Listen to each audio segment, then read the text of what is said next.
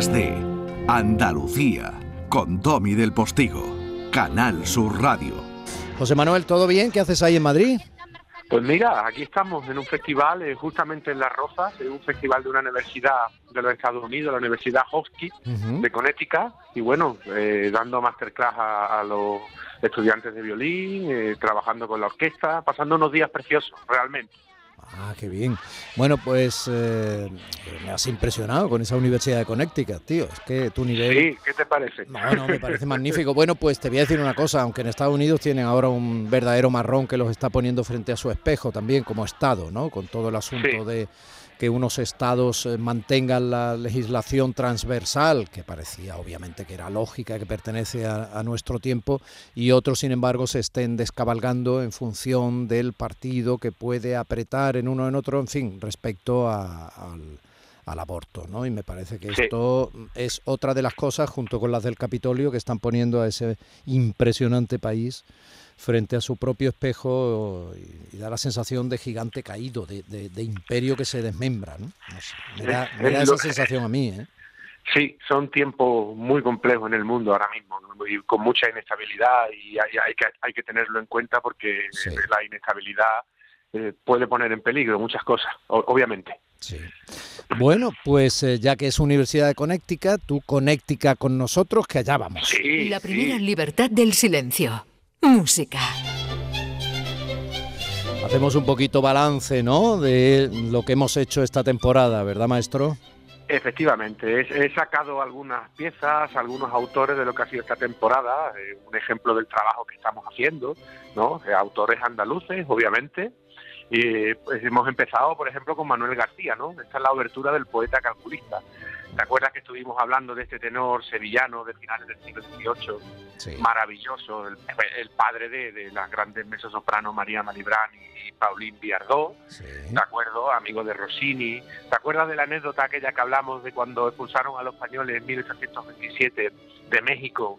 Que la diligencia en mitad del desierto lo, lo los cogieron unos bandidos a la familia y se libraron porque él comenzó a cantar. Se puso a cantar y tal, sí, sí.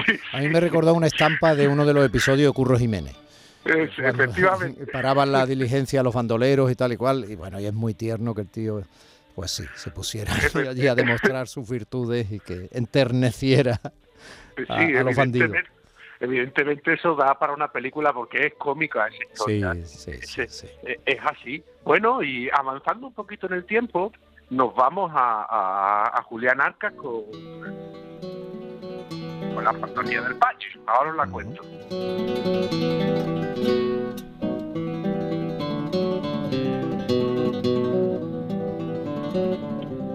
Qué delicada pieza, cómo suena guitarra, ¿eh? qué bonito. Sí. Bueno, pues cuéntanos la fantasía del paño.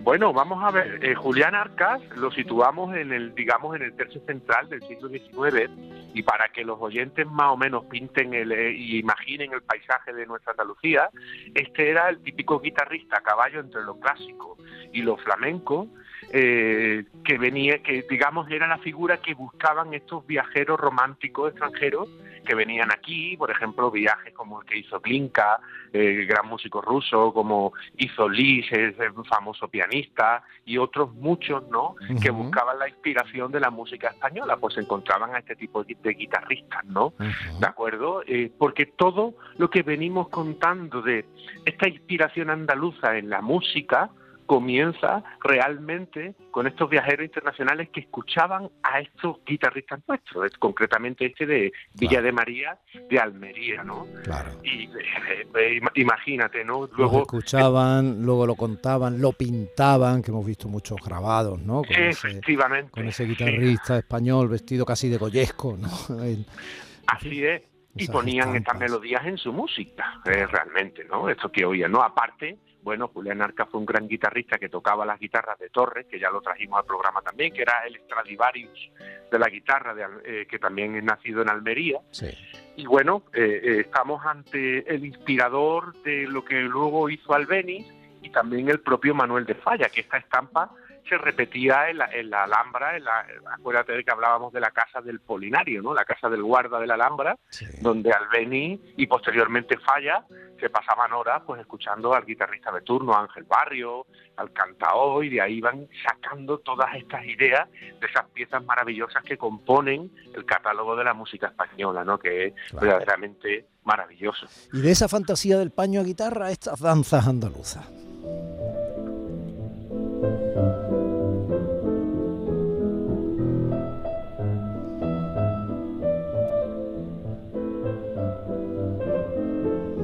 Bueno, aquí damos un saltito en el tiempo. Estamos ya, digamos, en la, primera parte del siglo XX, ¿de acuerdo? Y nos vamos con Manuel Infante, natural de Osuna. Acuérdate que hace no mucho que hablamos de él, que nació allí porque sus padres eran actores y la, y la compañía de teatro itinerante, pues allí andaba cuando Manuel Infante llegó al mundo, ¿no? Tenemos la suerte de que se fue a París bastante pronto y se hizo un grandísimo músico, aparte de director de orquesta de relevancia, y su música fue impresa. ¿Eso qué quiere decir? Pues que pasó a la posteridad mm, de una manera eh, bastante brillante y en un sitio muy importante. Y de hecho, eh, los pianistas eh, que tocan a cuatro manos, ¿de acuerdo? Lo conocen porque tienen un repertorio maravilloso. De hecho, hablando estos días aquí con unos pianistas americanos, eh, eh, eh, le hablé de Manuel Infante y lo conocían a la perfección y muchas veces incluso aquí es difícil que, lo conozcan, ¿no? Y eso fue porque su música y su impacto se produjo desde París, ¿no? Y eso fue muy importante.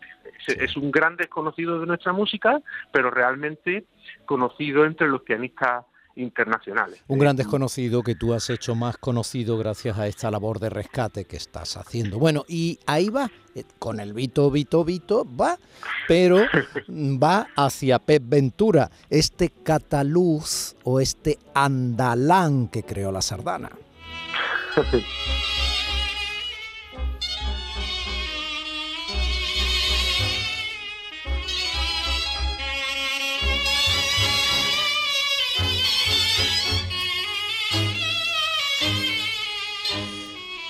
Esta historia fue genial.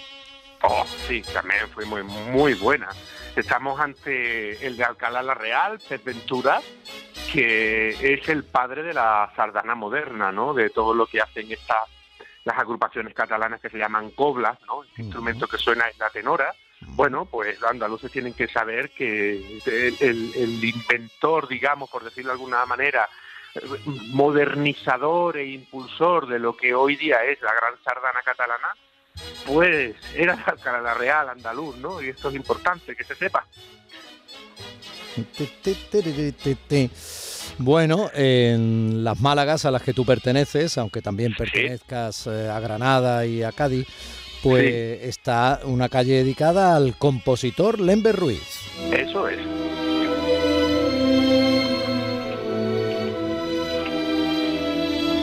Qué clase, qué clase oh. tiene esta sinfonía para Santa Cecilia, madre. Sí, sí, sí, sí recuerda a Brahms porque su padre era gran amante de la música de Brahms y de Beethoven y en su tienda de comestibles en Málaga. Imagínate la Málaga de mediados del siglo, hacia, el año, al comienzo del siglo XX, más bien al año 20 por ahí, su padre con su tienda de comestibles y con Brahms y Beethoven a tometer y el niño por allí corriendo, ¿no? Tienes que saber los, andaluces que Lember Ruiz es un hijo de el barco Neisenau que naufragó frente a las costas malagueñas en el año 1900. La fragata alemana Neisenau en el año 1900 naufraga y muchos malagueños y muchos pescadores, etcétera, se tiraron a una mar brava con barquichuelas e incluso algunos en la locura de nadar para salvar a marineros. Todo eso está representado en el actual cementerio inglés en Málaga con una lápida muy bella y eh, sigue manteniéndose eh, esa vinculación eh, legítima, histórica, con la legislación vigente de mantener impecable un puente que nos regaló Alemania y que está en el centro de la ciudad. Un puente, un puente de río de Medina a un lado a otro. Puente de Efectivamente. Pues Lember Ruiz fue, digamos, su padre pues se casó con una malagueña que era la hija de, quien acogió a este hombre en su casa, ¿no? O sea que fíjate, al final la vida va llevando una cosa a otra. al final por dónde terminó todo esto. Y Manuel Fondeanta.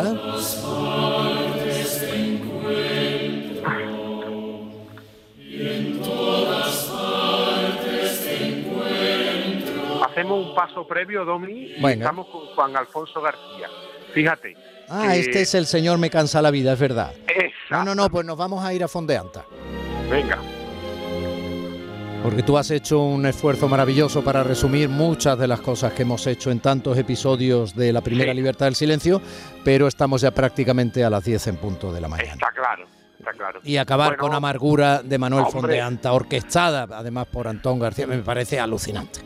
Sí, sí, sí, sí, sí. Es una pasada el eh, eh, Amargura, vamos es un himno, uno de los himnos de, de Andalucía, entre otros muchos sones eh, ya emblemáticos, ¿no? Y que se escucha en cualquier Semana Santa, o sea. Efectivamente, incluso que te la pones ahora y, da igual. Maestro Gil de Galvez, eh, sigue en tus madriles, sigue sorprendiendo con tu excelencia musical a esos chavales o a esos señores de la Universidad de Connecticut. Pasa un buen verano. Gracias. Gracias a vosotros.